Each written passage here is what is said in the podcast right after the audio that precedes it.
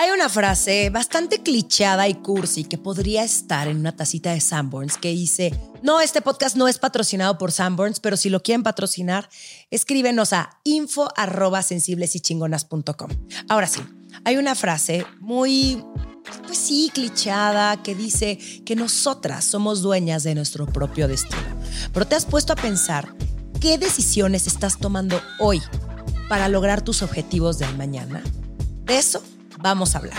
Pero antes de que arranquemos, suscríbete al canal de YouTube. Pícale a la campanita para que te avise cuando hay episodio nuevo. Y si estás escuchándonos en tu plataforma de audio favorita, hermana, comparte este contenido, ¿ok?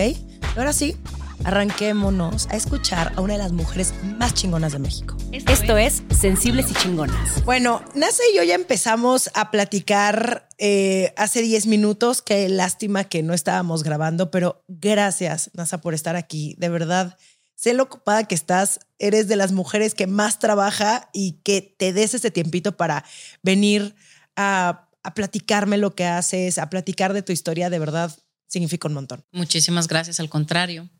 Y no soy mucho de la vida personal, pero ahí va. Me encanta. Oye, cuéntame, quiero empezar preguntándote, ¿cómo eras tú de chiquita? ¿Cómo fue tu infancia? La verdad, ¿cómo fue mi infancia? La verdad es que creo, o sea, siempre fui en cierta manera como distinta a todos los niños. Mientras todos jugaban, yo ya estaba ideando que, que tenía que ser mi jefa y que tenía que que este, y que iba a viajar y que iba este, a tener mi casa sola. O sea, mientras todos los demás estaban jugando, yo ya estaba como maquinando y fantaseando cómo iba a ser, cómo iba a ser yo de grande. ¿Y, y qué, o sea, pero qué, qué hacías? Porque me acuerdo la vez que nos conocimos, nos conocimos en un evento en San Luis Potosí, habías platicado una historia donde tú vendías cosas en la escuela, ¿sí? Sí, sí, sí, sí, sí. Eso, eso tiene que ver con que yo me di cuenta de la importancia del dinero y me di cuenta que mi papá manipulaba a mi mamá con dinero. ¿Cómo te diste cuenta? Ah, es que es una historia, ojalá, si mi mamá la oye, me, si me, creo que ya se la conté un día.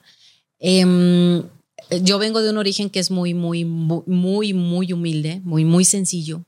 Literal, no había nada.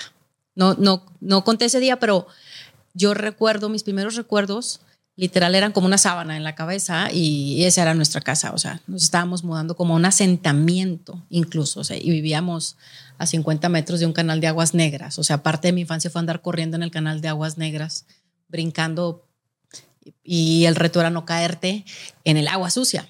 Entonces no teníamos nada de dinero y la verdad es que vivía en un ambiente que tenía que era muy hostil había mucha violencia hacia mi mamá, hacia mis hermanos, o sea, era un, ambiente muy, muy violento. Y todas las mañanas, eh, obviamente vivíamos al día, porque cuando no tienes nada, vives al día. Entonces no, no hay con que voy al súper a hacer el súper de la semana, o sea, vives al día. Y entonces mi, recuerdo que yo era una niña así de que eh, celosita y cuando mi, papá llegaba en la tarde y colgaba su pantalón, yo iba y le trasculcaba la cartera porque decía, quería, estaba buscando fotos de otros hijos. O sea, esa era mi preocupación de niñilla como de seis, eh, seis años. ¿Y quién te metió esa idea? ¿Quién te ah, yo sola, ah, siempre he sido bien ideosa. Yo no sé de dónde me habrá salido, pero yo iba y buscaba fotos de otros hijos, porque obviamente idealizaba a mi papá cuando era chiquita. Y entonces yo veía que traía billetes y entonces a la mañana siguiente nosotros éramos eh, somos cinco hijos, pero tres salimos así pegaditos, uno tras otro, ¿no? Y yo a la segunda. Y entonces mi papá, eso sí, era un relajo, pero nos creo casi, creo que como militar. O sea, a las seis de la mañana en punto empezaba a hacer ruido y todos para arriba. Y entonces a mi hermano lo mandaban de que tú vete a limpiar el patio.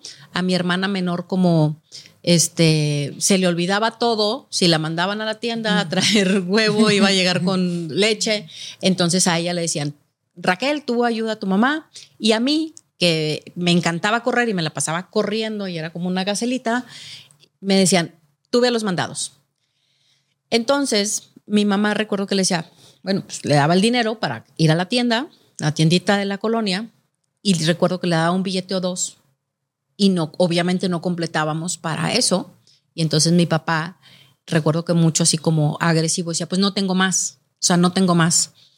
Y, y yo sabía que sí tenía, porque yo le había trasculcado la cartera, entonces yo sabía que sí traía dinero pero no podía decir nada porque me iba a llover una madriza. sí, además, chamaca que anda esculcando, ¿no? No, pues, no, no, no, pero aparte en un ambiente de violencia que tú, o sea, me iba a ir como en feria, entonces pues yo me quedaba callada, pero siempre he sido muy observadora, entonces yo observaba como la interacción y entonces me di cuenta de la importancia del dinero, o sea, con el dinero compraba las cosas, pero el que traía el dinero el que me mandaba y entonces yo dije, ah, ok, entonces, o sea, sin saber cómo se llama ese concepto hasta que eres grande y lo conoces, que es violencia económica. Entonces, yo en ese momento obviamente no sabía cómo se llamaba, solamente observaba que, que, el dinero era importante y que, y que con eso controlaban a, mi mamá, ¿no? Y que el del dinero mandaba. Entonces, eso yo creo que fue parte de lo que después de mucho tiempo, ya de adulto, que te empiezas a resolver tus issues de la infancia, dices, ah, es que yo soy así porque en ese momento yo dije, ah, yo nunca quiero que me traten como a mi mamá y él la trata así, pero es porque él trae el dinero. Entonces yo tengo que tener mi propio dinero. Y entonces empecé a vender cosas para empezar, y, para poder tener mi propio dinero y no pedirle a mi papá. Y yo pensaba en mi mente, yo nunca tengo que pedirle dinero a nadie, a ningún hombre. Y yo creo que eso fue como el, el, una cosa que fue muy fuerte para mí porque a partir de ahí solamente estaba pensando en dinero, dinero, dinero y siento que eso hizo muchísimo que, que fuera la adulta que soy y, y, luego también con las cosas malas, ¿no? Porque no, nunca hay nada blanco o, negro. Eh, uno se va haciendo con una coraza de decir, no quiero ser vulnerable, entonces te vuelves, te vuelves, eh, te vuelves muy dura, ¿no? en, pensando que eres muy independiente, realmente siendo muy dura y no dejas que realmente se te acerque la gente. Y todo siempre es por cosas de la niñez. Entonces, pues sí, me puse a ser comerciante desde que tenía siete años, creo que recuerdo la primera vez. Este, la verdad es que ha sido muy lindo porque no hay nada mejor que una mujer pueda ser realmente autosuficiente, es muy lindo. Pero me puse a vender, mm, convencí a mis eh, hermanas de caminar en lugar de tomar un camión un día que íbamos al médico y con eso compré unos aretitos en una mercería de esas de colonia y entonces los empecé a vender y de ahí saqué y lo compré otros y luego empecé a... Y le cobrabas a tus compañeros por pasar. sí, luego me hice toda una, toda una villana. Si quieres pasar, te cae, con tu lana. malamente creo que fue. de historia. Sí, malamente creo que inventé el derecho de piso este, en la preparatoria y en la universidad. Hacía míos los pasillos este, que, que, eran importantes y si querían pasar me tenían que pagar. Y lo hacía son de broma, pero a final de cuentas cobrábamos por pasar. Pues una tiene que hacer muchas cosas para lograr sus objetivos. Una tiene que sobrevivir. Exacto. Sí, pues sí. Y digo, y de, y de cierta forma, em, tú eras la única de tus hermanos en tener como esta mentalidad de yo tengo que salir de aquí, yo tengo que hacer dinero, yo tengo que ser exitosa? Sabes que yo la verdad es que cuando crecimos en ese ambiente, que era muy hostil, yo me imagino a mi papá y a mi mamá literal como la historia de la bella y la bestia. Literal. Mi papá era una historia... a ver, a eso da para un podcast entero de, de veras de, de, de la historia de él. Y mi mamá también. Pero cuando digo la bella y la bestia era porque mi papá era como lo peor de lo peor y mi mamá era una mujer que venía de una familia que había tenido dinero y que luego de repente lo perdieron por culpa de, yo digo bromeando de mi abuelita, que fue la primera cougar de México. Y se, le murió el marido, le dejó mucha lana y luego mi abuelita se agarró un chaval y se lo gastó con el chaval. Y entonces dejó a sus dos hijos sin herencia. Pero mi mamá tenía mucho la educación de derechita, derechita, derechita. Entonces en mi casa era como toda esa dualidad de la brutalidad de mi papá, la delicadeza de mi mamá, mi papá poniendo la música eh, rock y colombiano y ranchero y lo que se te ocurra porque soy del norte, y mi mamá siempre música clásica. Entonces, en cierta manera, mi mamá siempre nos crió y mi papá como que sí estamos aquí, pero mi mamá como que no son de aquí. Entonces, tuvimos a los amiguitos que luego se empezaron, empezamos a crecer y pues en barrios así se los va comiendo el barrio y se empiezan a hacer pandilleros y ves a un amiguito que lo vas perdiendo a las pandillas y ves otro, pero a nosotros siempre es como que no soy de aquí. En cierta manera tú siempre decías, bueno, yo al menos yo siempre pensaba, no soy de aquí y no siendo interrogante, sino tú decías, no soy de aquí, o sea, aquí vivo y aquí voy a la escuela y aquí tengo mis amigos, pero no soy de aquí, un día me voy a ir. Entonces, pues siempre estuve con la mente de, yo no soy de aquí. ¿Y qué historias te contaba tu mamá? O te, te, contaba de, te contaba de su pasado, te contaba de, de tu abuela, te contaba de... ¿qué, ¿Qué te decía? Fíjate que mi mamá, la verdad es que extraordinaria, porque luego, la verdad es que ya de adulta, viendo por todo lo que pasó, la verdad es que es una reina porque se fletó y nunca dramatizó, tuvo una vida espantosa la de mi papá y nunca dramatizó, nunca y nunca nos metió nada en contra de mi papá. Y, o sea, nosotros veíamos, pero ella nunca dijo nada malo, nunca, nunca habló mal de él a sus espaldas, nunca dramatizó, o sea, siempre con una dignidad y con un orgullo de, reina, o sea, de reina literal. Y, y, obviamente tampoco nunca nos contó estas historias de las que ahora me sé, ¿verdad? Esas de mi abuela y estas cosas. Eh, la verdad es que mi mamá creo que siempre trató de, Siempre fue una mujer muy abnegada. No, yo no te puedo decir que personalmente haya convivido literal ni con ella ni con mi papá, porque en, en ese ambiente tan hostil en el que estábamos, mi papá obviamente no, no nos pelaba y mi mamá centró, siento que centró toda su atención eh, en dos hijos que ella sentía que necesitaban más su ayuda. Y ese era mi hermano, que me llevaba un año hacia arriba, y mi hermana hacia abajo mi hermana hacia abajo porque era muy vulnerable, muy, muy vulnerable. Desde que era chiquita, e-, ella era vulnerable en todo sentido. Entonces, como que mi mamá se abocó a protegerla y a mi hermano mayor como a contenerlo para que no se lo comiera el barrio y no se hiciera un desastre, por ejemplo. Y a ti te veía que tú Y a mí, y en cierta manera, y en cierta manera yo siento que me invisibilizaron literal. Y yo también siento ahora, o sea, de niña yo le decía a mi mamá ya de grande, yo, yo tuve muchos problemas con mi mamá de grande porque crecí creyendo que no me querían, o sea, porque estaba sola, pero me asumí sola y me responsabilicé de mí desde chiquita y creo que eso también me hizo bien, muchísimo bien, porque quién sabe qué hubiera pasado mi vida si me hubieran hecho caso en, o me hubieran sobreprotegido como mi hermana, un niño que sobreproteges, cuando tú lo avientes a la vida real, que es una jungla, no va a poder sobrevivir solo. O sea, y eso es la vida, una jungla. Entonces, siento que eso de haber crecido solita me hizo también ser muy independiente desde chavita. Entonces, mi mamá como que, como que ella vio y dijo, no, o sea, no me necesita. Entonces, al contrario, me, me, se apoyaba en mí en muchas cosas y me, me, cargaban en cierta manera como responsabilidades que no me correspondían por ser una niña. Este, o sea, yo mi hermana menor llevaba un año y, y yo la cuidaba como si fuera un bebé, pero solo era un año hacia abajo. Entonces, eso creo que me ayudó muchísimo, la verdad, también. O sea, creciste, creciste mucho, muy rápido. ¿no? Como que te, hiciste básicamente grande muy rápido. básicamente no tuve tiempo de tener infancia. Sí. esa es la vida esa es la realidad. Y después te embarazas a los 16. 16 años. 16, 17. A hacer cuentas. Sí. Es que eso es muy normal que suceda cuando tú, son estigmas que tenemos las mujeres, cuando cuando tienes una mujeres que nacen en pobreza extrema, hay, cositas que son como estigmas que se van pegando uno tras otro. ¿Qué puedes esperar de los ambientes de mucha pobreza? Violencia. Los índices de mayor violencia hacia la mujer se dan en, en, en lugares donde hay pobreza. Y luego se te van pegando cosas. ¿Qué sucede muchísimo? Que hay muchos embarazos adolescentes. Entonces, así es como las mujeres nos vamos formando parte de las pasamos a ser parte de las estadísticas, o sea. Sí, justo aquí eh, aquí tengo eh. una estadística que dice que México ocupa el primer lugar en embarazo adolescente de países de la OCDE con 77 nacimientos por cada mil mujeres de 15 a 19 años, es decir, casi el 8%. En 2022, según cifras del país, cada, cada día mil adolescentes quedaban embarazadas en nuestro país.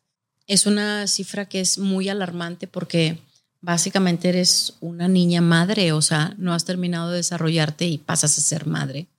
Entonces, pues literal también me pasó. Entonces. ¿Y qué hiciste cuando te enteraste que estabas embarazada? Para empezar, pues eres una niña y no razonas, que estás embarazada. Entonces yo recuerdo que me, me la pasaba vomitando, pero como yo tenía una cosa personal, yo no sé qué sea, desde niña prácticamente casi no me da hambre, o sea, no, no, no, no me da hambre. O sea, esa como necesidad fisiológica de, eh, fisiológica, perdón, de tengo que comer, no me da. Desde que era chiquita, pues no comía. Y entonces siempre vivía con el médico de que la vamos a internar porque se le está cerrando el estómago y, no quería comer. Entonces, em, pues tenías una serie de cosillas ahí de repente cuando no comes, que, pues, que te dan náuseas y cosas así. Entonces, cuando, em, cuando estaba embarazada, me vine dando cuenta prácticamente los seis meses. Entonces, no tenía, yo era una cosita así súper flaquititititita, súper, pues, una niña, o sea, estaba en flaquitita y no, no, tenía abdomen, o sea, no tenía panza embarazada, o sea, entonces no, y los síntomas que tenía, pues los relacionábamos a, a cosas de las que ya me habían pasado antes y entonces iba, me enviaban con un doctor, iba yo solita, pues yo sola iba al doctor, no, no me llevaban mis papás. Y entonces un día que voy con un doctor, me revisa y me dice, ¿has tenido relaciones? Y yo, no, claro que no. Este, y luego me dice, yo creo que estás embarazada. No, es otra cosa, sí. Y, este, y total que me dice, creo que estás embarazada. Y yo, no. Entonces me dice, sí, vamos a confirmar, vamos a hacer un análisis, vamos a confirmar. Pues ya, dramón, porque me fui llorando a la casa del, del novio recuerdo como de las pocas veces que he llorado como si fuera una novela, de que a grito abierto en un camión, así como, ah, a, grito abierto, o sea, del susto de, de, de, Y llegué con, con Beto y recuerdo que me vio y sonrió y yo, ¿qué te pasa? Y yo, es que el doctor dice que está embarazada, pero en un grito así de en la calle, así como loca.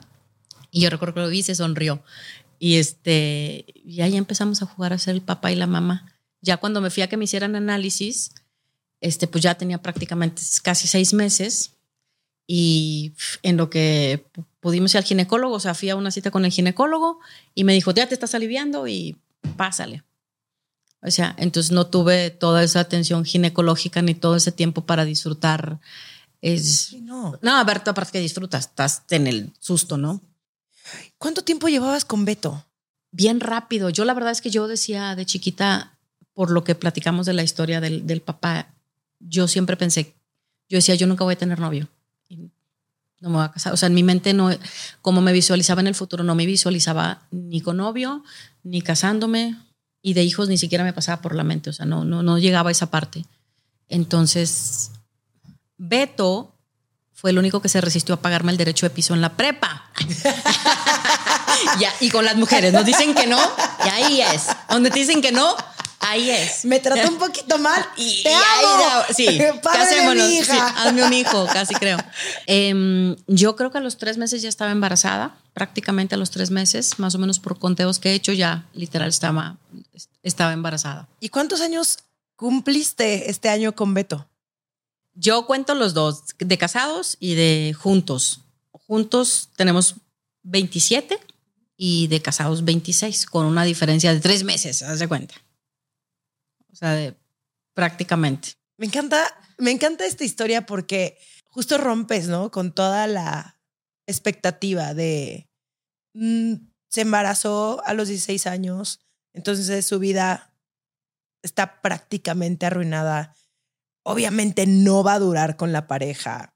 Eh, va a ser una madre irresponsable. O sea, ¿sabes? Como esta, este cliché de que si te embarazas en la adolescencia, entonces tu vida prácticamente va a valer madres. Y esa sí es la realidad de muchísimas mujeres porque no tienen las oportunidades, porque tal vez no tienen esta ambición que tú tienes, que siempre tuviste desde chiquita y que hoy eres la mujer más importante de la industria automovilística en México. Sí lo eres. Sí, ya, o sea, me choca cuando se hacen chiquitas, 100%. Todavía pues en ese proceso de aprender a disfrutar la grandeza. Sí, pero fíjate que dijiste la palabra clave. Yo creo que la palabra clave es ambición. Ambición y, y, y, trabajo, acción, o sea, ambición y acción. ¿Por qué? Porque las circunstancias son muy parecidas a las de todas las mujeres, muy parecidas, ¿no? Básicamente, uno nunca, lo que uno nunca puede decir es que mis circunstancias fueron, fueron las únicas. O sea, nunca nadie ha pasado por lo que, por lo que yo pasé. O sea, eso no es cierto. Lo que uno pasa, las circunstancias que uno tiene, vas a encontrar un millón de gentes que también las viven igual que tú. Ahora, cómo reacciones a esas circunstancias es lo que te va a llevar a, otro nivel o hacer que te quedes. Y eso tiene que ver con ambición. Entonces, oportunidades, digo, la mayor parte de la gente en esta vida nacemos en pobreza. Algunos en pobreza extrema, otros en pobreza, esa es la realidad. O sea, la mayor parte de la gente en el mundo nace sin dinero, nace sin oportunidades, pero también te puedes mover. Uno no elige nacer en la pobreza, pero cuando creces, sí eliges quedarte o no. Entonces, para mí en la realidad, a veces es, em, yo sé que hay una, eh, yo sé que hay un pleito ahí, una polémica alrededor de eso, de que no, es que no es tan sencillo porque las oportunidades y la meritocracia. Yo sé que hay un asunto ahí, pero la verdad es que no. O sea, no, no, es, no es forzoso que te quedes. Y ahí tienes mucha gente saliendo con historias muy trágicas y tienes muchas que no. ¿Cuál es ese factor que hace que muchos no salgan y otros sí? ¿Cuál es? La ambición, el que no te quieras quedar y luego tienes que trabajar. Hoy lo veo un montón, venía leyendo un artículo que me, canso de el, tema, creo que eso le va a servir mucho a la gente joven que te sigue. Sabes, todos estos estudios que ya empezaron a salir, que todos los, la, gente joven se tira al drama porque dicen, ya se arruinó mi vida, porque no logré lo que quería. Y no sé si viste un reel que se hizo, bueno, me dijeron una tendencia que se hizo famoso que se llama Rosa Pastel hace unas semanas Ajá, sí, sí, con, la, con, la, canción de Velanova de, que yo, iba a pensar que mi vida iba a ser de cierta forma y no lo es. Así, nada más que tú ves y, o sea, y se esforzaron uno o dos años y luego ya tiraron la toalla. Y dijeron, ya, mi vida, ya, ya, no sirve, ya no se pudo, no pude lograr mis sueños. O sea, joder, lograr tus sueños es un trabajo de toda la vida toda la vida es construir y cuando llegas ya vas a querer otra cosa o vas a querer ampliarte o vas a querer Entonces es un asunto de todos los días. O sea, nunca vas a llegar y, si quieres hacerlo en dos años, pues estás muy jodido. O sea, si crees que en dos años vas a lograr lo que quieres de forma sencilla, pues se me perdió el hilo de la pregunta. No, no, no, no, no, pero sí. Y ahora voy a regresar ahorita a, a preguntarte algo, pero es este, mm, si somos la generación de la inmediatez. Y a ver, yo soy millennial, pero la Gen Z está todavía más grave. Todo es digerido en la boca, ya partidito, y cuentas, ¿no? Tu historia. Escucho yo también la historia de mi papá, que también es una historia, pues, no obviamente idéntica a la tuya, pero también viene de una situación, ¿no? De una familia donde no había que comer, o sea, mi papá sí me dice, había días donde igual vivían al día, ¿no? Mi mamá era secretaria y yo me tenía que agarrar 14 camiones para llegar a la escuela y yo no me quise quedar aquí. Yo quise algo más y sí, mi papá es sumamente ambicioso, o sea, logró todo lo que quiso y nos dio a mi hermana y a mí, o, o sea, el, el, salto, ¿no? De, de cómo creció mi papá y cómo vivió mi papá, cómo crecimos mi hermana y yo, por supuesto que no se compara con absolutamente nada. Entonces mi papá también es mucho de esta idea de, ¿qué pedo con tu generación? Que quieren todo, ¿no? Antier, las dos casas, pero las cuatro camionetas, pero el puesto de bla, bla, bla, pero cuando a mí yo me tardé 60 años en tenerlo, como, ¿qué, qué está pasando? Y, y creo que también es porque vemos a mucha gente, ¿no? En las redes sociales también ya crecimos con estos ejemplos de un Mark Zuckerberg, ¿no? Que hizo este emporio en, a los 24 años, ¿no? Y estas listas de Forbes de 30 abajo de 30 y esta cultura donde aplaude a la gente que lo hace rápido y a una corta edad. Y eso es muy frustrante también para muchas otras personas, porque es, ¿qué estoy haciendo mal yo? ¿No? Que estoy, bien pendeja. Pues, es una estupidez. No, al contrario. ¿Por qué no le vas a aplaudir a alguien que es destacado? No, por supuesto que sí. Eso es 100%. Como, hoy, hoy lo ves en las escuelas.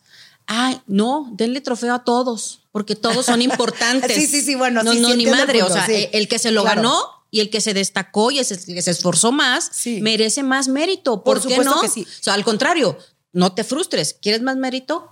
Friégale más. No, y está increíble, y eso está bien. no. Eh, Está perfecto el reconocer a las personas que lo han hecho a esa magnitud y el saber que sí se puede de alguna u otra forma, ¿no? Que puede llegar a existir. O sea, si alguien más ya lo hizo antes que tú, te da una puerta para decir, güey, claro que sí hay una opción, ¿no? Y creo que tú eres también ese ejemplo para muchas mujeres que pueden verse reflejada en tu historia y decir, güey, si ella pudo salir, ¿no? Y si ella pudo lograr todo lo que ha logrado, yo también quiero. El tema es el, como el glorificar que todo se hace antes de los 30 años, que todo se logra en seis meses. Eso, eso es lo que yo no estoy de acuerdo, porque, claro, qué increíble que haya genios de 19 años y bravo, bravo, bravo, bravo a la niña que fue a Harvard a los 14. Está chingoncísimo. Esas son esas historias que, que, que, que ponen en los medios y que eh, no, este, todos comentamos,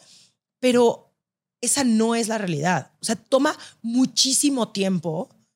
O sea, el hecho de que yo esté sentada aquí enfrente de ti, me tomó 10 años, ¿sabes? También el, el encontrar eso que realmente te mueve, te apasiona y es de, de prueba y error también. Y más, y más de error que, o sea, más de fracasos que de éxitos.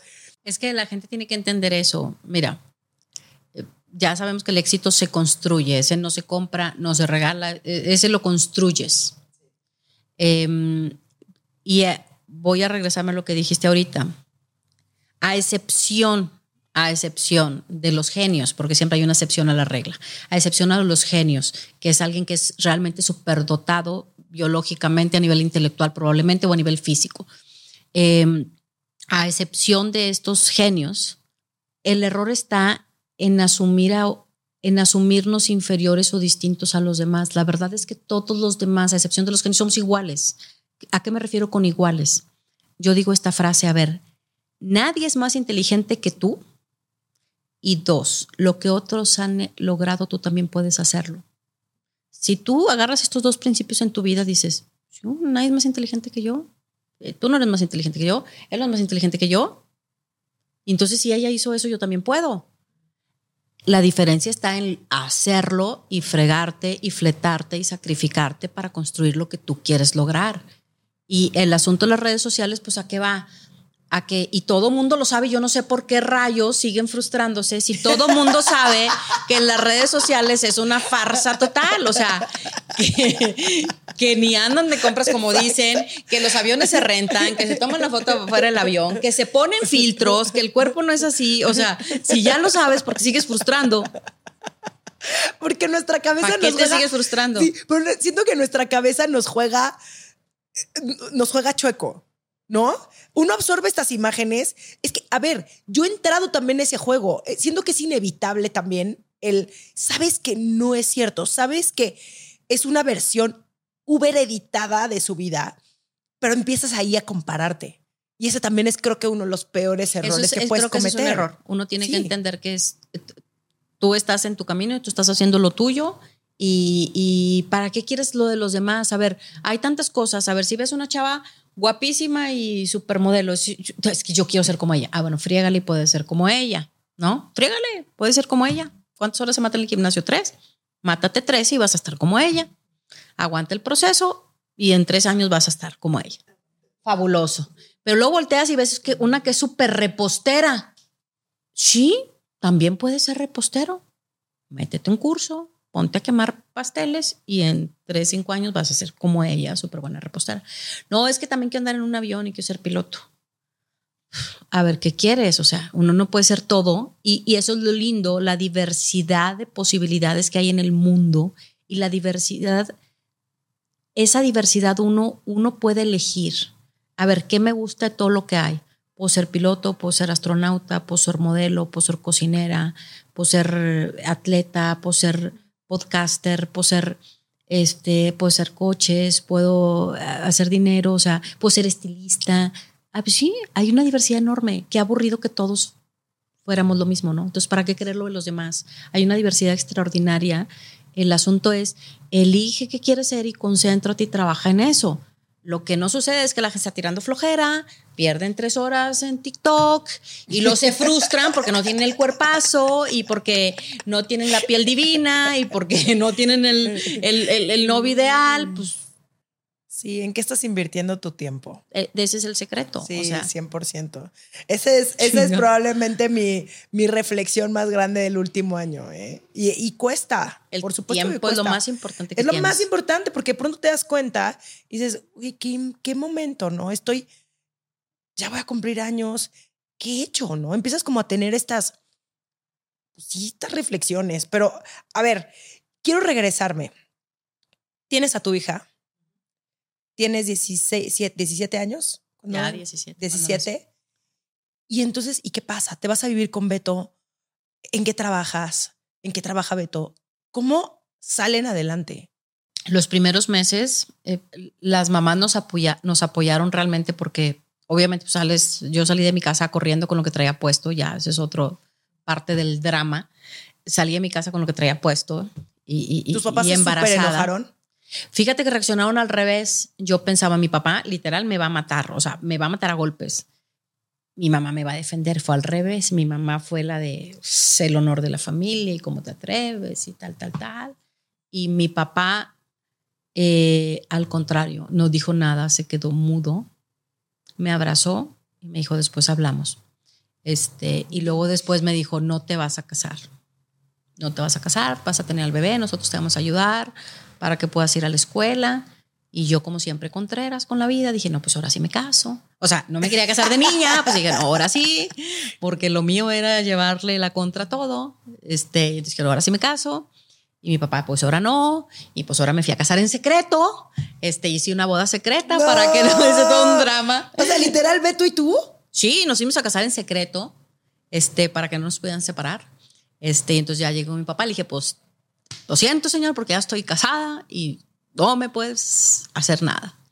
Y entonces sí, pero eres menor de edad. O sea, no, no, o sea, no te puedes casar. ¿Quién te casó? Y entonces yo, que ya acababa de entrar al primer semestre de la Facultad de Derecho, con mi primera clase de Derecho le dije, ese matrimonio no puede ser, es ilegal. Y yo acá muy, sábelo todo. Lo siento, no es ilegal, es inválido, pero no es ilegal porque está firmado con un juez. Este, y pues nada, que mi papá se puso como loco. O sea, fue Beto ahí a, a- a tratar de razonar con él. Mi papá, y, y la verdad es que, literal, o sea, mi papá era un homicida en potencia. O sea, intentó matar a todo mundo todas las veces que pudo. Gracias a Dios no logró nada con nadie. A Beto también no se salvó de un intento de homicidio. Entonces salimos corriendo del, intentar dialogar con él, salimos corriendo y yo con lo que traía puesto. Entonces su mamá nos dio eh, hospedaje y nos acogió un par de meses en lo que nacía la bebé y, y pues a trabajar. O sea, yo la verdad nunca quise trabajar para nadie.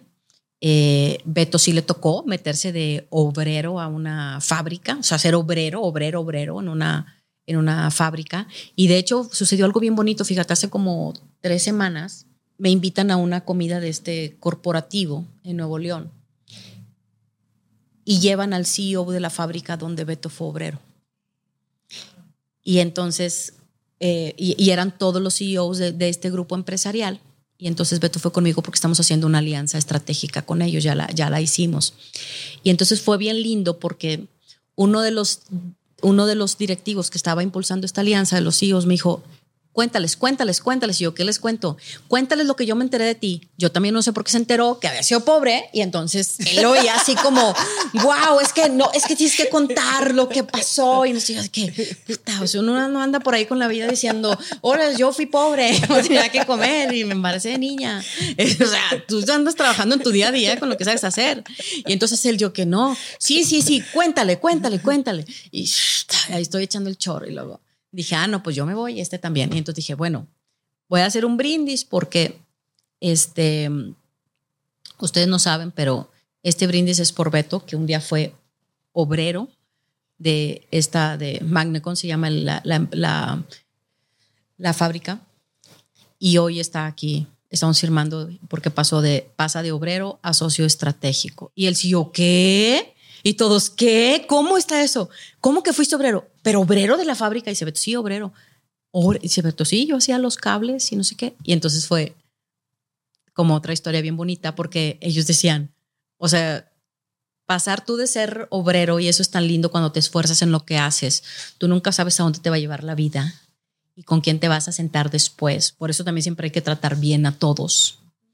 Este, entonces Beto le tocó ser obrero desde el principio. ¿Tú ya estabas estudiando en la facultad? Yo me acababa de meter a la facultad. yo fui los, pues, embarazada a la facultad.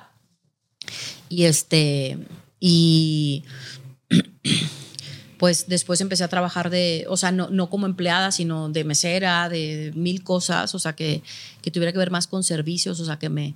Y, y así, pues, eh, haciendo mil cosas y lo que dijiste ahorita, echando a perder mil cosas antes de poder tener éxito en algo. O sea, he echado a perder, ya, uno pierde la cuenta a veces de, las, de, la, de lo que echas a perder para poder avanzar. Entonces te graduaste de Derecho y ¿cuál fue tu primer trabajo, digamos que ya cuando dijiste, bueno, puedo ver un poquito la luz?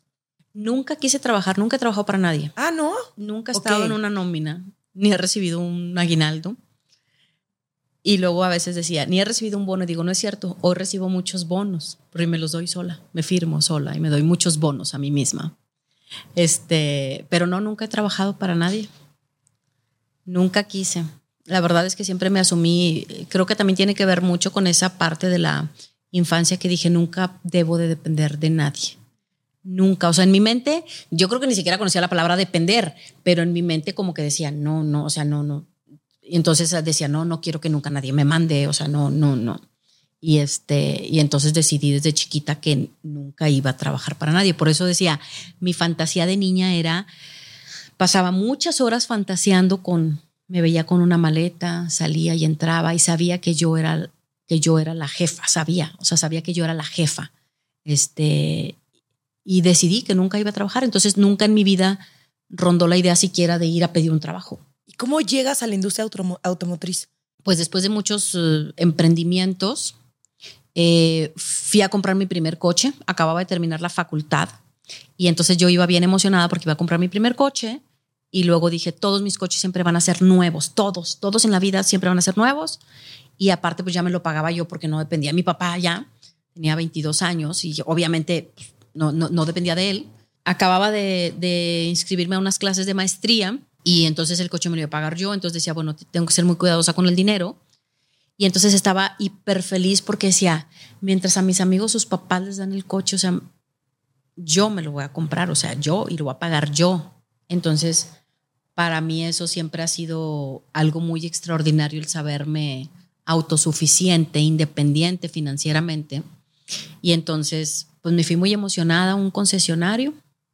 Ah, todo sucede porque yo llevaba muchas expectativas, iba sumamente feliz y en algún momento que no tiene caso contar, se transforma el sentimiento, la emoción y, me, y, y mi proceso me hace sentirme miserable al comprar un coche, miserable, o sea, y entonces yo ¿Pero por qué? dije ahorita que soy muy observadora. O sea, ¿por qué si estabas tan emocionada al principio? ya luego que lo analicé fue porque yo fui con el vendedor y le dije, oye, quiero el coche más barato que tengas con clima. O sea, imagínate, tú entrado 22 años ahí con tu propio dinerillo y quiero el coche más barato que tengas con clima, que es Monterrey. No me importa que no tenga estéreo, con que tenga clima. Y el vendedor, al hacer su labor de vendedor, mira, pero por 300 pesos más de la mensualidad, te puedo dar este con estéreo y este con rines. Y yo, no, yo quiero el más barato con clima. Este, no, te puedo dar este y te, puedo, y, te pongo esta versión y te mando esta versión que es más, por 500 pesos más. Y él en su labor. Y yo decía, no, o sea, yo quiero el más barato con clima. Pues porque sabía que era lo que tenía que hacer, ¿no? Y entonces, él cuando vio que no me podía, que no me podía realmente envolver. Eh, eh, pues sí, pasar a otro. ya, después lo entendí, ya después lo entendí, pues es que ellos ganan por comisión. Entonces, realmente entonces me dejó de prestar atención. Pues le iba a comprar el carro más barato, o sea, no era tan importante para él como seguramente otros, otros clientes. Y en ese desinterés, pues yo me empiezo a sentir miserable, o sea, pues lo saco a crédito, como la mayor parte de la gente, y un día estaba yo sentada con mis papelitos, me acuerdo, y tenía como dos horas esperándolo y lo veía que pasaba y lo veía que pasaba, y yo con mis papelitos, y me decía, ahí voy, ahí voy. Y yo con mis papelitos, pues no sabes nada de esa edad, no sabes decir, oye, espérame, ¿de qué se trata? O sea, ¿cómo me tienes aquí dos horas esperando? Uno no tiene esa seguridad a, a, los inicios de tus 20. Entonces, yo recuerdo que dije, me, dije, me hice como consciente y dije, me siento muy miserable. Y luego dije, ¿por qué? Si me sentía muy feliz, ¿en qué momento se transformó en esto? Y eso me hizo, fue muy fuerte de que, ¿por qué? Comprar un coche tiene que ser una experiencia extraordinaria, o sea, es mi primer coche. Me merezco que sea una experiencia bien bonita. ¿Por qué está así? Y en ese momento dije, ¿qué pasa? ¿Por qué no? Y al lado había otras personas esperando y entonces dije, ¿cuántas personas debe haber como yo en la misma situación? Sintiéndose, sintiéndose mal en su proceso, de, o sea, en la compra de su coche.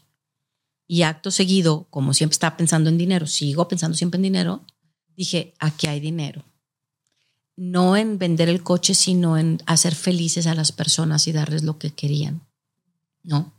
Y entonces dije, voy a entrar a la industria automotriz. Ahí sentada como mensaje, voy a entrar a la industria automotriz. Y salí con mi carro, que era estándar, por supuesto, porque era el más barato que había. No sabía ni manejar estándar, llevaba la pura teoría de le pisas el clutch y le haces. Y, y, y ya como a la semana que dominé el coche, vi un concesionario y fui y me metí como loquita.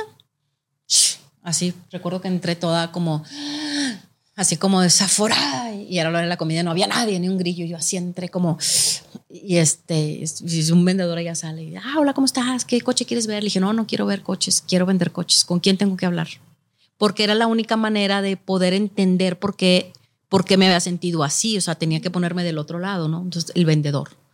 Y entonces fui y dije quiero vender coches y así empecé vendiendo coches en una agencia. Hace en mayo cumplo 20 años. No manches. ¿Y, ¿Y qué era? A ver, ¿cuál era tu método para vender un coche? Fíjate que al contrario, yo creo que no existen coches malos, existen malas decisiones de compra siempre influenciadas por un vendedor que necesita una comisión. Y entonces yo me di cuenta de que por eso el vendedor me había tratado así, porque él no tenía un sueldo, él solo ganaba comisiones, entonces no era un empleado de la agencia, era un comisionista. Y entonces digo, mm, entonces ese es, el, ese es el asunto. Tú no puedes ser realmente ético cuando representas solo a una marca, porque entonces estás puesta la camiseta de la marca. O sea, y entonces en realidad es una mentira que digas que el cliente te importa, no te importa el cliente. podrás decir, misa, no es cierto, porque si no vendes, lo que te toca vender no ganas dinero.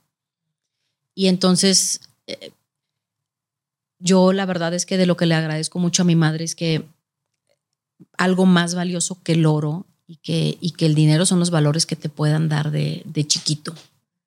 Eso es lo que te va a llevar a donde, a donde vayas a llegar. Y mi madre siempre nos criaron éticos, honestos, al por mayor. Y entonces yo recuerdo que dije, no, pues no.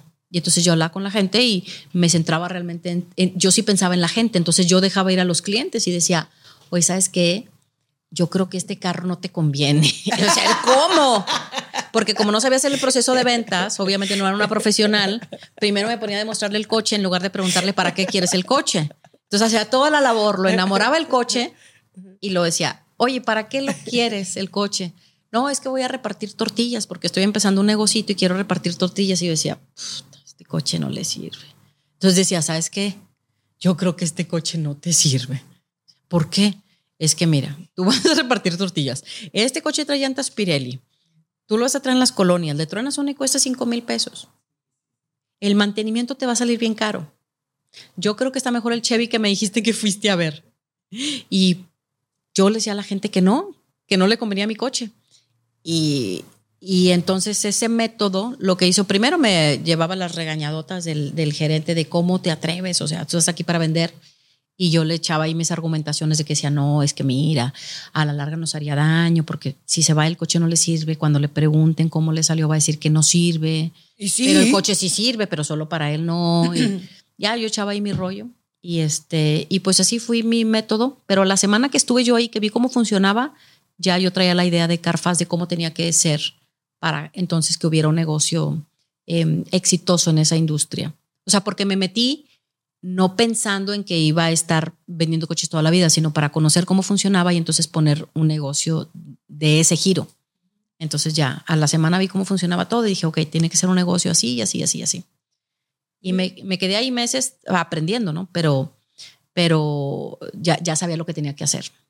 Amo que te hayan regañado, pero por supuesto, estabas ahuyentando a los clientes. Y nada de sensibilidades, o sea, o sea, de eso yo tenía un jefe que era me hablaba como me pusieron en la oficinita que, o sea, en el escritorio que estaba afuerita de la oficina el gerente, entonces te escuchaba todo lo que yo decía. Un chilango hijo de, de estos que hablan mega mal hablados y groseros, pero que es como parte de su personalidad, pero no se tientan en el corazón en decirte de, de cosas. No, me aventaba las regañadas del siglo y nada de, no me hables así. Yo decía, parte el precio de lo que tengo que pagar para lograr lo que quiero. Me toca aguantarme este, pues me lo aguanto. Oye, y en No, aquel no. entonces tenías como muy claro el que algún día ibas a ser la CEO de la primera empresa de autos eléctricos en México o, o algo así parecido. Objetivo desde el principio, cuando empecé con CarFast, em, yo me básicamente me propuse la meta de convertirme en la mujer más poderosa de la industria automotriz. O sea, no estaba pensando en ser CEO de nada, o sea, dije, tengo que ser la mujer más poderosa de la industria. Y aquí llevo 20 años después y sigo talachando. No, pero sí lo eres.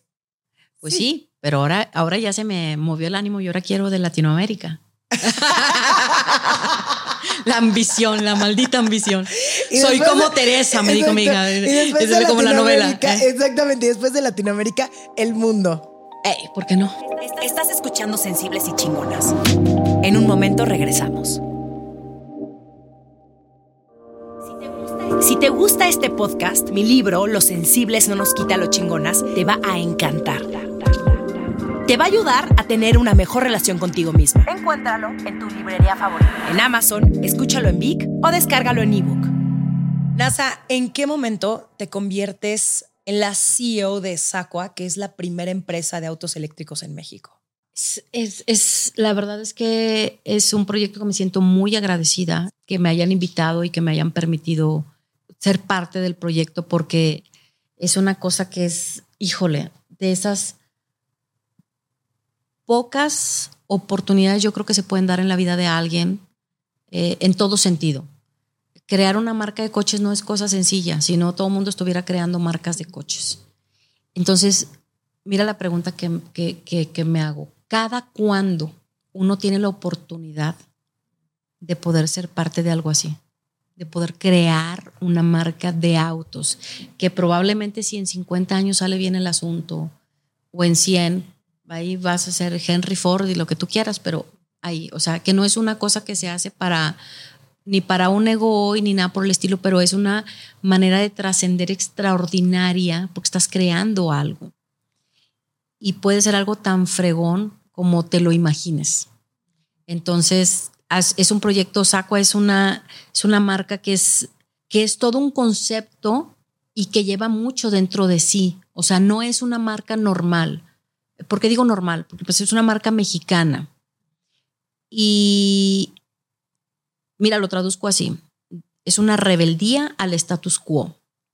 ¿Qué dice el status quo?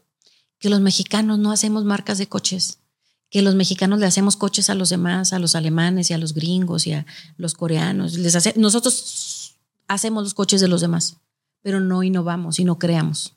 Y, entonces ese es un status quo. Estamos situados en ser un país de servicio y en el turismo servimos y en la industria servimos, pero no creamos, no innovamos. Siempre está, ¿eso qué quiere decir? Que somos un país que sigue dinámicas siempre extranjeras. No creamos dinámicas propias. Y en la industria automotriz, México es muy importante a nivel global, muy importante. Es de los primeros lugares en el mundo donde ensamblamos coches, exportamos coches, eh, fabricamos autopartes, exportamos autopartes. Es decir, somos muy importantes, pero siempre tras bambalinas. Y la gloria es de las marcas. Nunca has dicho, nunca has visto Forrest, el que creó los arneses que alimentan todos los coches, o el que hace los volantes, ¿no? ¿Verdad? Entonces, Sacua al, al busca romper esa, e- esa dinámica de adormecimiento, de, de- del, del no innovar y decir, no, a ver, señores del mundo, y acá estamos en una nueva era y podemos innovar y podemos hacer marcas de coches. Y con eso, em, contagiar ese ánimo a mucha gente que, por supuesto, que tienen ganas de hacer cosas y no se han atrevido. Y entonces que se empiecen a animar, oye, si estos güeyes pudieron, ¿por qué yo no? ¿No? ¿Por qué yo no? Voy a innovar, voy a hacer mi motito, voy a hacer esto, voy a hacer una marca de motos, voy a hacer patines, voy, o, voy a innovar y voy a, hacer unas lámparas de mejores que, que, las que traen de otro país. O sea, innovar en todo sentido, ¿no? Eh, y creo que es un momento muy oportuno para México donde hay mucha, mucha sed de vernos a nosotros mismos en otro, en otro nivel, en otro espacio, en otra categoría. Entonces, Sacua representa todo eso. O sea, tiene, yo digo, en los hombros toda esa, toda esa sed del país y a la vez toda esa ímpetu de decir, sí se puede, sí se puede, sí, el famoso sí se puede mexicano. Y, y, y ya se empieza a ver, ¿eh? Mucha gente que ha dicho, es que si es cierto, es extraordinario, yo también quiero hacer esto, cómo me pueden ayudar, y entonces empiezan a hacer nuevas redes de colaboración para, para impulsar la industria en otra cancha distinta. Yo no, con esto no estoy diciendo que esté mal que seamos un país manufacturero. Es grandioso, nos va muy bien, pero si, no, si vamos también adicional, pues eso es extra. Claro, claro, por supuesto. y ¿qué fueron esas primeras dudas que te vinieron a la mente cuando te ofrecen este trabajo? ¿Estabas nerviosa? ¿Estabas emocionada? Eh, ¿qué, ¿Qué venía dentro de ti? Porque arrancar algo nuevo y de esta magnitud requiere un chingo de huevos para empezar, que obviamente los tienes, un montón de autoestima, que obviamente lo tienes, seguridad en ti misma, que claramente lo tienes, pero ¿no viene también acompañado con un poquito de nervio, miedo, inseguridad? Mira, cuando yo empecé con esto, yo siempre he estado en proyectos, eh, o sea, siempre mis emprendimientos han sido eh, innovadores o disruptivos. Siempre he estado trabajando contracorriente. ¿Eso qué quiere decir? Cuando tú trabajas en algo en lo que nadie está trabajando y estás hablando de cosas nuevas y a futuro, siempre eres el loco. Yo lo digo mucho. A ver, para que hoy me digan visionaria y pionera y líder, primero me llevé mis años que me dijeron loca, ridícula, sácate de aquí, o sea, no, no, pinche vieja, ah, sí, obvio. O sea, o sea, son muchos años. O sea, por eso yo no me siento para nada bien que es, ay, que visionaria y pionera y todos son momentos de la vida. entonces, ¿A qué voy? Siempre he estado impuesta a ser la loca de la película. Entonces, cuando empezamos con este proyecto, dije, nos va a tocar ser los locos de la película un rato antes de que este tema despegue, porque estamos empezando antes. Eh, y dicho y hecho, ¿no? Porque la gente no dice, si tú piensas en una visión normal y lineal de negocios, es, ¿para qué batallas haciendo eso? Tráete carros de China, pon una planta, lávales las llantas, ponles el logo y di que es mexicano. y y ya estarías ganando dinero sin riesgo, sin complicaciones y lo puedo hacer.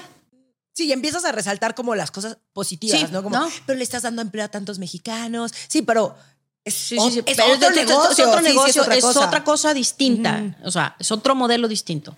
Y esto es bien tardado, es bien complejo, es bien angustiante, es bien desgastante, pero, pero lleva, una, lleva una misión, ¿no? Lleva una misión a largo plazo. O sea, yo con este proyecto me siento tan agradecida que me ha ayudado incluso a ampliar mi propia visión, porque eso siempre pasa cuando uno empieza en un proyecto nuevo. Uno empiezas, tú empiezas con una visión determinada y cuando llegas y te metes, la amplías, la modificas, la, o sea, flexibilizas el tema. Entonces, yo estaba pensando nada más en México. Ahorita digo, no, todo Latinoamérica estamos igual. Tenemos sed de vernos en otro nivel y ya empezó a llegar gente de otros países, oye, yo te escuché y sí es cierto y yo me quiero sumar y acá en Perú estamos haciendo esto y, y, acá en Colombia estamos haciendo esto. Entonces ya tenemos una comunidad internacional de gente que está diciendo, nosotros queremos lo mismo. Y entonces nosotros desde nuestro lado dijimos, ¿cómo les ayudamos? A que hagan su propia industria, la suya. ¿Cómo les ayudamos? Para que tengas tu propia marca peruana, panameña, Costa Rica, tu propia marca brasileña. ¿Cómo te ayudo? Y eso es bien extraordinario porque es México ayudando, no es Nazaret ayudando, es México ayudando, es México transfiriendo tecnología. Entonces, este proyecto estoy, estoy tan agradecida que me hayan brindado la oportunidad porque me ha permitido crecer mucho a nivel profesional, muchísimo. Saco y yo en algún punto nos nos hicimos como una simbiosis y estamos como pegadas, no era algo intencional mío, o sea, no era, o sea, yo quería estar como haciendo las cosas, pero tras bambalinas, pero luego la gente empezó a decir, no, saco a Nazaret, autos eléctricos, Nazaret, Nazaret, Nazaret. Y, y, eso me ha ayudado mucho también a nivel profesional, a nivel personal también. Voy aprendiendo lecciones nuevas. ¿Cómo cuáles? A nivel personal. A nivel personal,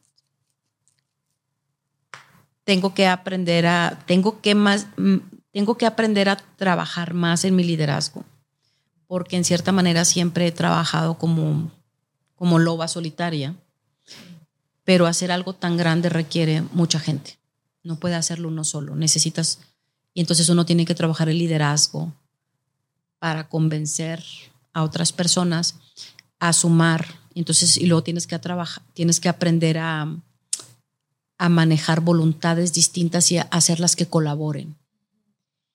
Y yo a veces en lo personal con el equipo, como estoy con una misión que siento que es demasiado ambiciosa y entonces trabajas con personas que tienen una ambición más limitada la tuya, que hay gente que dice, no, no, a ver, espérame, yo nada más quiero mi sueldo y quiero irme los fines de semana al bar y quiero esto y quiero salir de viaje.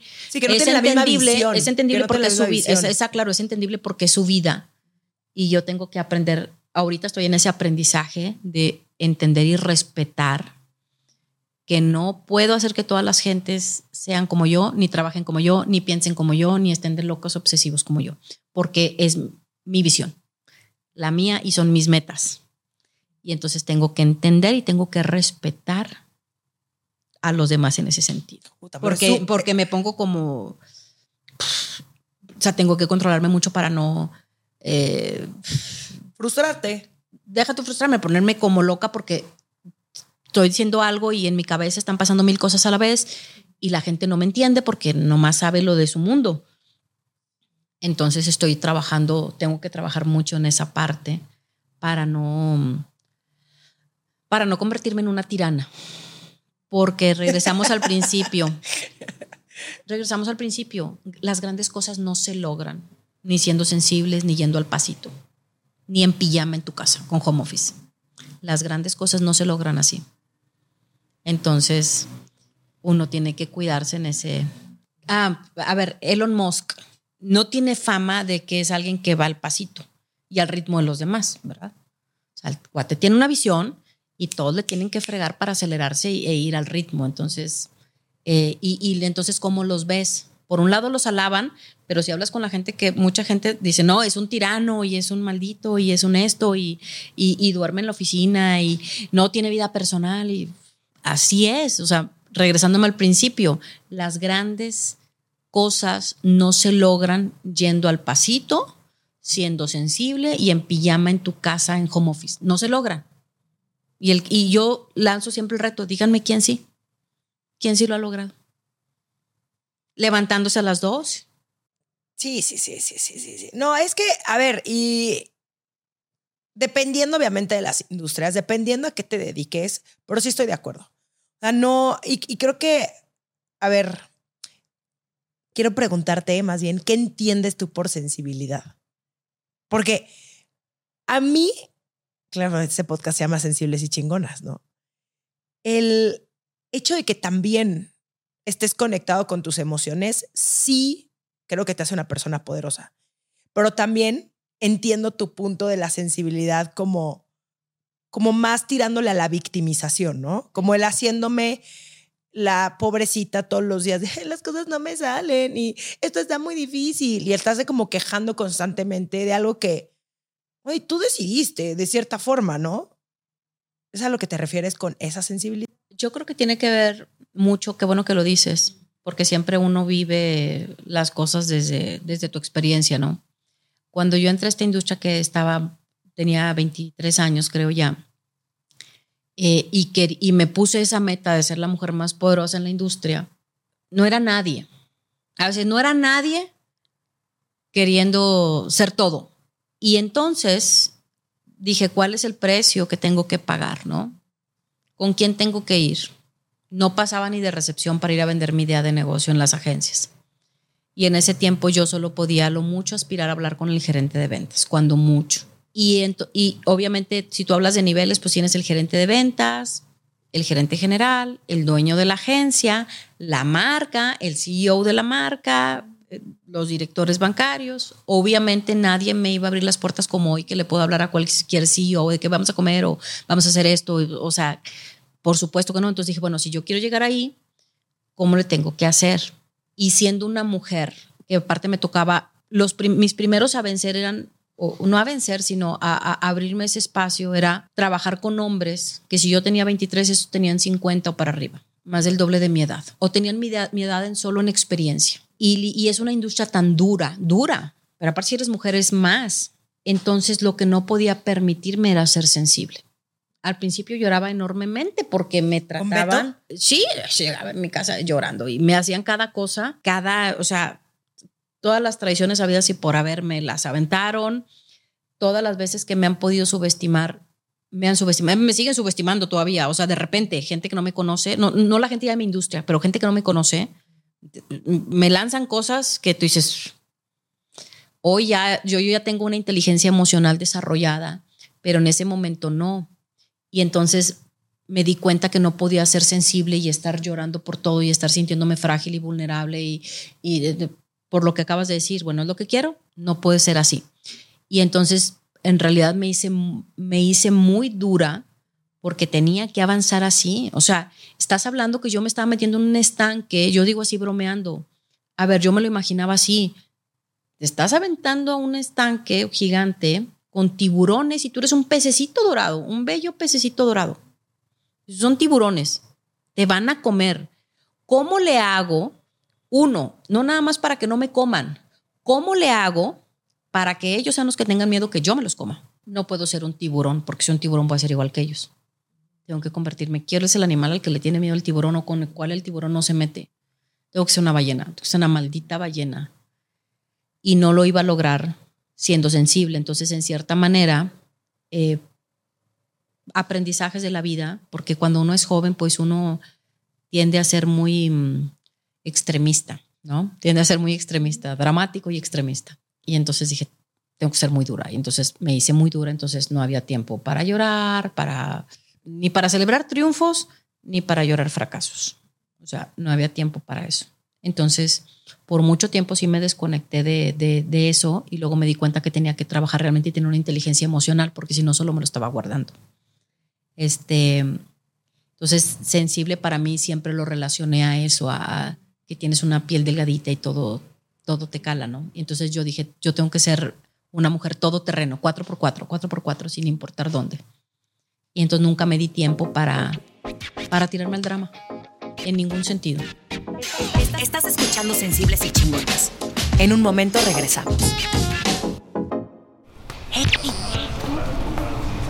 Sí, tú que me estás escuchando. Por, si no lo sabías, tengo un club de lectura donde leemos mujeres que nos inspiran, nos cuestionan y nos invitan a ver el mundo con otros ojos. Búscanos en Instagram como arroba el book club de Romina para conocer el libro del mes y también para echar el cotorreo en Telegram. Te invito a que aprendamos las unas de las otras a través de historias. Esto que mencionas, habemos un montón que nos podemos relacionar, porque caemos en estos estereotipos de género que tanto nos cagan, ¿no?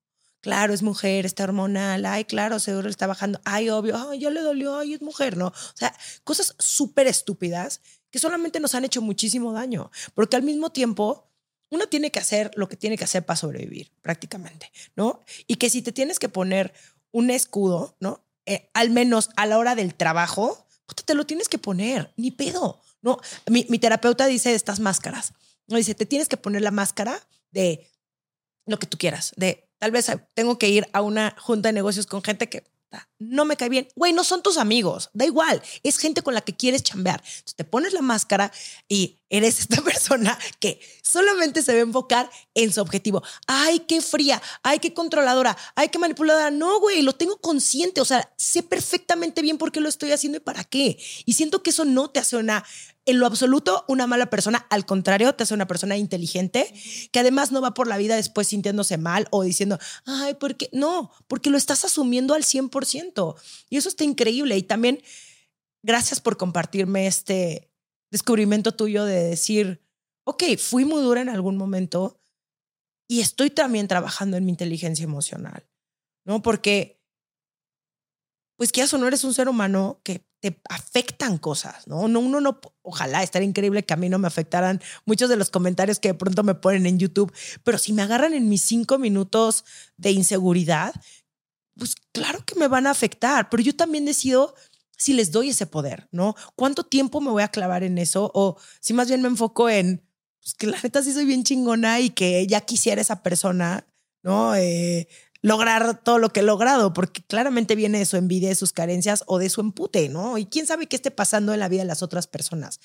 Pero hace ratito te preguntaba que, que si también Beto ha como sido parte importante, uno, de tu éxito y dos, que también puedas tener como ese espacio seguro para decir todo lo que piensas y todo lo que sientes la persona más importante, la más importante de mi vida ha sido él para apoyarme en mis objetivos y, mi hija también sin duda. Pero si nos vamos al lado de la pareja, creo que es lo más importante. Porque hablando de mujeres y de éxito, siempre hay este asunto, querramos o no, que es muy fácil decir que te gustan las mujeres independientes. Es bien sencillo decirlo. Toréatelas en la casa o sea, toréatelas, una mujer que sabe lo que quiere.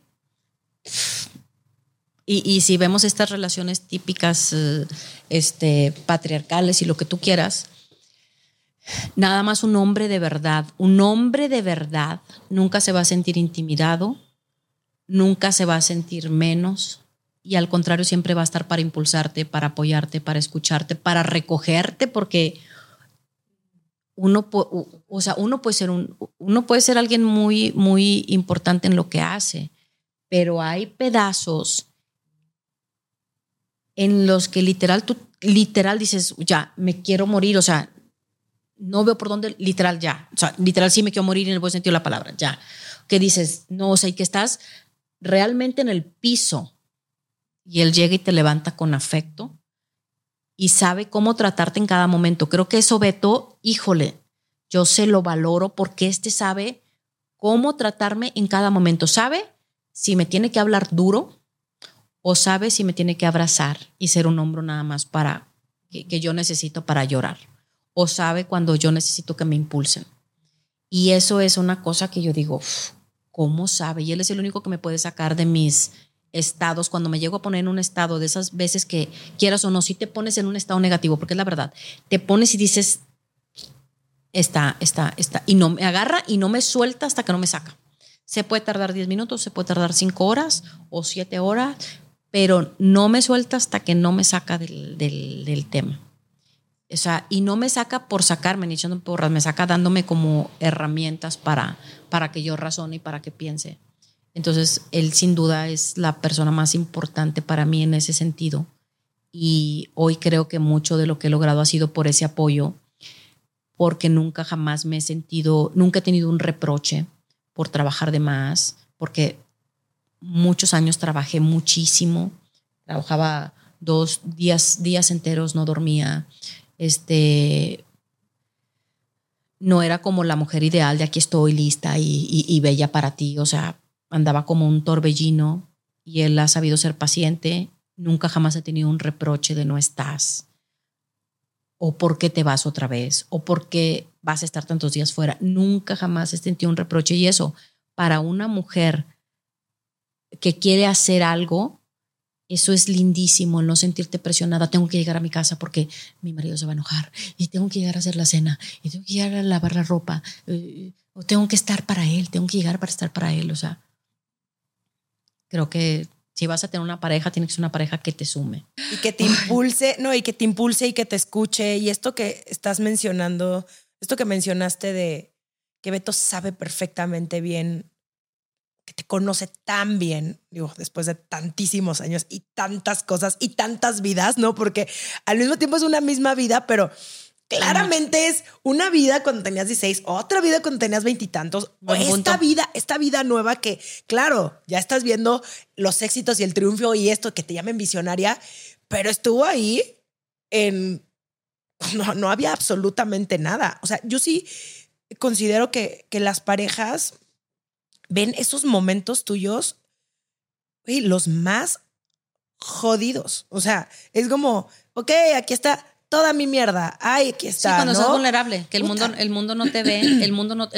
pues sí, en una industria dices tú, como yo decía ahorita, yo no me podía mostrar jamás vulnerable en, en mi industria, nunca vulnerable.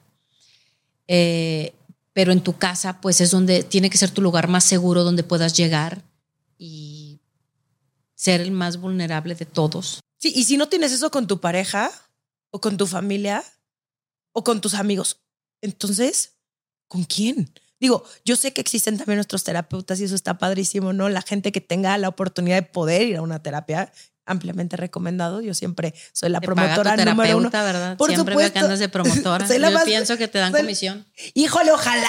Estoy no, ya- me, ya me deberían de dar ahí unas sesiones gratis. No, pero Estoy sospechando. en serio, ¿qué, qué, qué es eso de, de esto que mencionabas del lugar seguro?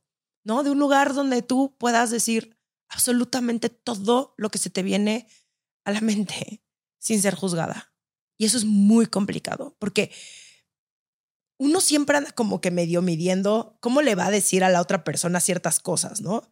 Yo no, yo claramente no soy la, misma persona que le cuenta algo a mi mamá, obvio, o a mi novio, o a mi terapeuta, o a mi mejor amiga. Como voy a filtrar ciertas cosas. Y tal vez con mi terapeuta y con Juan, sí soy esa persona que saca, que no tengo que estar diciendo, híjole, perdón, o, o hijo, esto se va a oír horrible, pero no, es las cosas como son, como las siento, y sí te sientes millones de veces mejor. Y además, sí te hacen brillar de manera distinta. O sea, sí el tener a alguien que te apoya y que cree en ti, o sea, un porristo, ¿no? O sea, es como, te sientes invencible porque ya de por sí tú sabes que puedes lograr todo, pero tienes como ese partner in crime, ¿no? Que te agarra la manita y te dice, güey, aquí estoy. Y vale madres, sale, aquí estoy. No sale, también. Vamos a encontrar siempre la respuesta juntos. Y, y, y es bien bonito. O sea, sí está bien padre. Muy bonito para las personas que quieren o las mujeres o hombres eh, que quieren una pareja, claro que es muy bonito.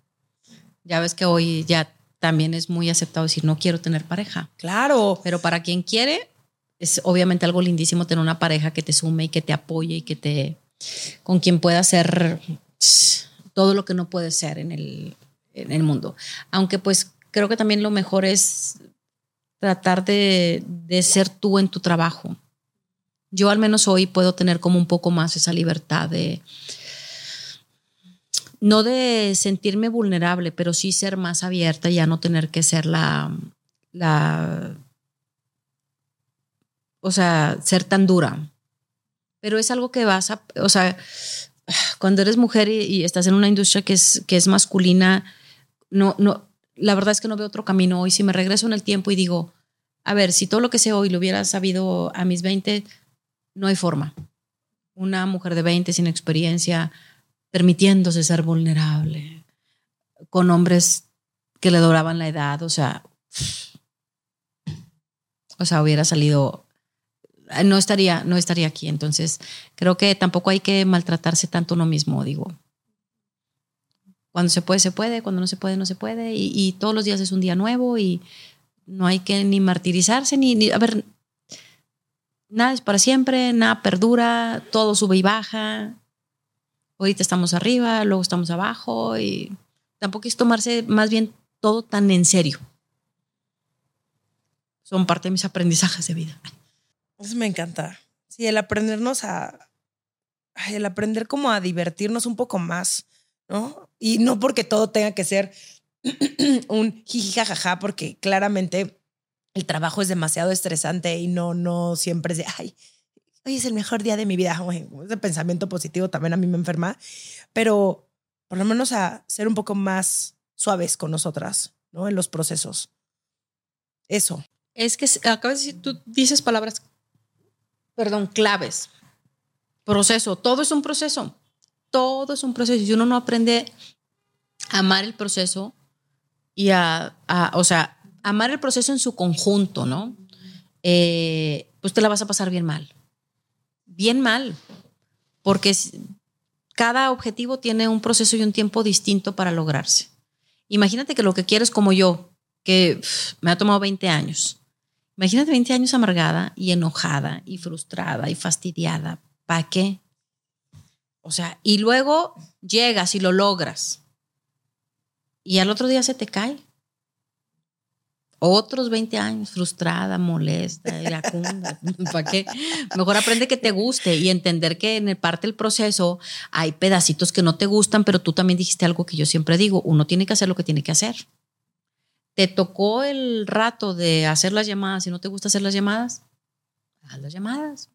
No te tiene que gustar todas las partes del proceso, o sea, con que te guste el proceso, con que disfrutes el proceso en su conjunto, en su global, y disfrutes tu día y te vayas a la cama diciendo, hoy di lo mejor de mí, estoy bien, bueno, voy a estar mejor, mañana voy a ser mejor y ya. O sea, o sea, todos es la verdad, todos somos humanos y a todos nos hay días que tenemos. Yo ayer tuve un día pésimo, pésimo. O sea, y hoy aquí estoy muy risa y risa. Se terminó pésimo silencio. Y hoy estoy aquí risa y risa contigo. Y no, Romina, no te lo voy a compartir porque estuvo pésimo. Si no, de esos días que neta quieres mentar madres. Oye, ya para terminar. pues es que el, día, a ver, por la mañana fue la revista esta que se llama Fortune, Fortune, en, tiene 40 millones de gentes, fue a, vinieron de otro país a entrevistarme. Pero yo había tenido, yo había empezado con tres pies izquierdos. O sea, salí de mi casa, me levanté a las 5 de la mañana porque yo no tengo tiempo y de ser una mujer normal y es parte del precio que he pagado, yo no voy al salón a que me arreglen el cabello, yo sola me tiño el cabello cuando puedo, yo sola me pinto las uñas, en la vida he ido a que me hagan un pedicure y, y, es parte de lo que yo, del precio que tengo que pagar. No tengo tiempo para irme a un salón a que me estén haciendo un pedicure. Entonces yo me levanté a las 4.50 de la mañana para retocarme el cabello y para hacerme un facial, yo sola con un apartito que tengo ahí, y yo me levanté con toda la actitud para llegar a mi oficina a las 7 eh, de la mañana. Y todo es súper bien. Y en el pedacito antes de llegar, todo se desmadró. Todo se desmadró y fue mi culpa. Todo se desmadró. Para cuando llegan los de esta revista, dijo Nazaret, atiende, atiende, atiende. Y todo el día resultó bien. Tuve varias citas, me tocó por primera vez dar una mentoría, me convencieron de ser mentora de una persona y dije, e, esta persona no se merece mi día apestoso, mentalízate. Ahí estoy. Y cuando llegué, la otra parte del día, pésimo. así es la vida. O sea, el que diga que todo le sale perfecto y que todo está bonito, no, cierto, está mintiendo. No, y hay cosas que no, obviamente uno no puede controlar y pues ya ni modo, pero también el bueno, ya la otra persona no se tiene por qué comer la popó que yo llevo arrastrando durante todo el día. También no hay que ser esas personas culeras. Nasa, ya vamos a terminar este podcast. Yo, mira, yo por mí me quedaba aquí platicando tras tres horas contigo. Qué chingona plática, que me mueve muchas cosas. Y yo, yo sé, no voy a llorar, no, no es cierto. No, me mueve muchas cosas tu historia. Y, y de verdad te agradezco que, que la cuentes así, sin filtros, ¿no? Como es. Pero mi última pregunta es, ¿qué admiras de tu hija? Adicional a que me aguante, ah, este, fíjate que yo admiro de ella que le he dicho que es buena, o sea, es una persona buena. O sea, es buena de su alma, no es una persona, sabes, tú, tú no puedes identificar, tengo, es una persona mala o es una persona envidiosa o esto no, no, ella es buena, es buena. Y la otra, o sea, junto con esa que es buena, admiro que tiene una sabiduría. O sea, cuando yo necesito consejo, yo voy con mi hija desde que tenía como ocho años. O sea, iba con mis problemas de adulto a pedirle consejo a ella y a, y a, Beto. Pero ella en particular me da unos consejos. Me vio también en el piso. Un día recuerdo la primera vez que me robaron espantosamente un negocio por el que trabajé mucho. Y, fue una traición tan fea que llegué a mi casa llorando muchísimo y estaba inconsolable llorando, inconsolable. Y mi hija en ese tiempo tendría como unos 12 años, 11 años, 12 años. Y me dijo, ¿por qué estás llorando? Y yo, así a grito abierto. Y me dijo, no te preocupes tanto. Me dijo, mira, estas personas se perdieron más. Ellos están perdiendo más que tú. Están perdiendo más. Sí, se llevaron el dinero, pero ¿qué tiene? Este negocio tú lo creaste, tú fuiste la de la creatividad y tú fuiste la que organizó todo. Estas personas sí, ahorita se llevaron algo y están llevándose algo, pero a la larga van a perder porque ya no van a tratar contigo. Y la creatividad es tuya. Y, y, me dice, y a ti se te van a seguir ocurriendo grandes ideas. Entonces tú no te preocupes, tú te vas a recuperar muy rápido. Y así que te lo diga una niña de 11 años, así de... Sí que sabia. Muy sabia, muy sabia. O sea, eso admiro de ella tremendamente. Es buena y es sabia. ¿Y tu gran maestra?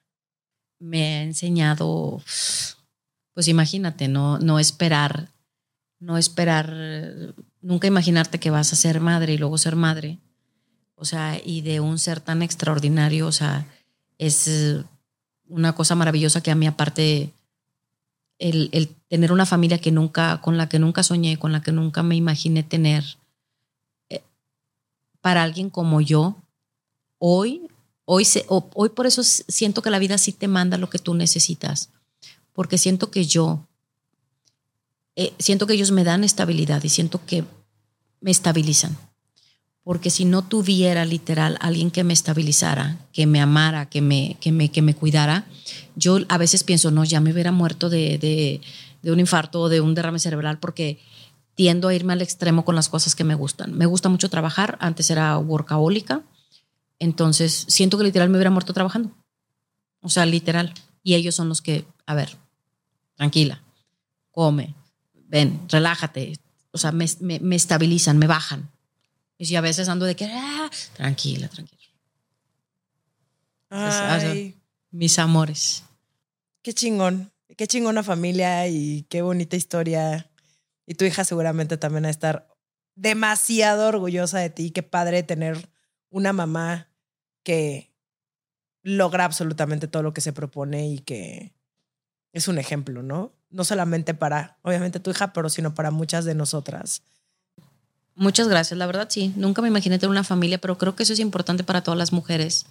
A veces nos hacemos una idea de lo que queremos y la vida, la vida te lanza cosas que pueden sumarse a lo que quieres o que tal vez necesitas o tal vez no necesitas. Pero si uno pone atención, la verdad es que todo lo que te llega sí lo necesitas de una forma u otra. Los, las traiciones y los amores los ocupamos para crecer. Entonces, Sí. No debería de ser así, gente culera, pero sí. O sea, pero, sí las, pero las traiciones, sí, pero las traiciones sí te hacen más fuerte. Sí, sí te curten, 100%. Claro. 100%. Claro. No debería de es que a mí no me gusta pensar que debería de sufrir para tener que aprender algo, pero así es la vida. Las mejores cosas suceden a partir del fuego. Mm, mm, me encanta. O sea, el fuego es lo que define las mejores cosas. ¿Cómo sacas también los brillantes? Tú tienes que estresar el material para sacar un, diamante, perdón, un diamante. Tú, ¿qué forjas con el fuego para crear? Hay muchas cosas que se forjan con el fuego, que no es, que no es amable. Entonces, las tormentas, o sea, ¿qué, qué, se logra a partir de las tormentas? Entonces, si lo necesitamos. Si tú quieres crecer, invariablemente uno crece a partir del dolor el, que es listo. El otro se tira al drama y vive toda su vida como el pobrecito de la historia. Por la gente que es lista, agarra el drama y lo transforma en escalón. O sea, no tiene caso. Imagínate yo que estuviera diciendo para terminar ya, no, mi vida fue miserable. Mi papá, hace poco me enteré que mi papá literal me intentó matar dos veces y yo tenía bloqueados los recuerdos. Y mi mamá me dijo, no, es que pasó esto y, y mis hermanos sí, y esto y esto. Y en ese momento como que, ¡pum! Imagínate que yo, toda la vida, no, si mi papá me intentó matar. Y yo fui muy pobre, no tenía para comer, y vivía en un canal de aguas negras, y, y, y, me embaracé adolescente. Imagínate. O sea, al contrario, o sea, qué padre, todo eso me hizo ser la persona que hoy soy. Y entonces creo que todas las mujeres que te escuchan eh, tienen esa oportunidad de transformar sus vidas a partir del drama que les tire la vida. Me fascina eso. Dicho, dicho y hecho. Muchas gracias por invitarme. No, o sea, gracias, gracias, muchas, muchas gracias. ¿Dónde te puede seguir la gente en redes sociales? Aunque NASA es muy nueva en redes sociales, pero igual, ¿dónde te puede encontrarla? Solo tengo LinkedIn, eh, Instagram. Así como Nazaret Black. Perfecto. Creo que Instagram es Nazaret Black MX, si no me equivoco. De verdad, te agradezco. Agradezco muchísimo conocerte. No, un placer. Qué placer. Un placer. Y pues saludos a toda tu audiencia y recordar lo que dijimos. Las circunstancias, no nos sintamos tan especiales. A todos nos pasan cosas cachas y bonitas. Lo que importa es lo que hagamos con ellas. Muchas gracias. Gracias a ti. Esto fue Sensibles y Chingonas. Síguenos en Instagram y Facebook como Sensibles y Chingonas. Y no olvides suscribirte a nuestro newsletter en sensiblesychingonas.com, diagonal newsletter.